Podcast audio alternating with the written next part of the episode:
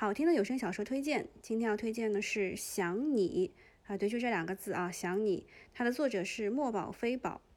我是不知不觉去二刷了这个剧，因为我第一遍听的应该是广播剧，这一遍我听的是有声书。这个是关于配音圈的故事。嗯，首先要说一下，男主在现实生活当中的职业很神秘，这个女主一开始都没有搞清楚。呃，女主呢是一个声控，大四保研之后呢，参与了古风圈。给大家念一下内容简介。他啊，就是这个男主是商业配音圈的名人，主业神秘，不甚爱交际。因为一次意外，他开始每晚给他介绍美食，诱人的声音描述着一道道菜的做法，也一口口的把它吃干抹净。这本书是墨宝非宝的都市言情小说，在二零一三年的时候在晋江文学城连载，现在已经完结了。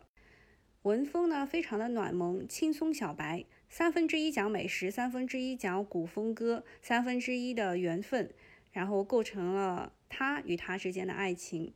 然后我在这个剧当中也学到了一个新的词，叫做卡斯，也就是我们口中称的某某大大，对吧？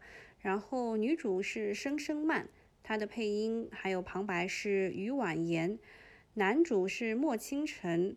它的配音叫酸咸人甜不辣，是一部很轻松的剧，而且蛮短的，推荐大家有空去听一听啊。好，今天就到这里啦，大家下期再见。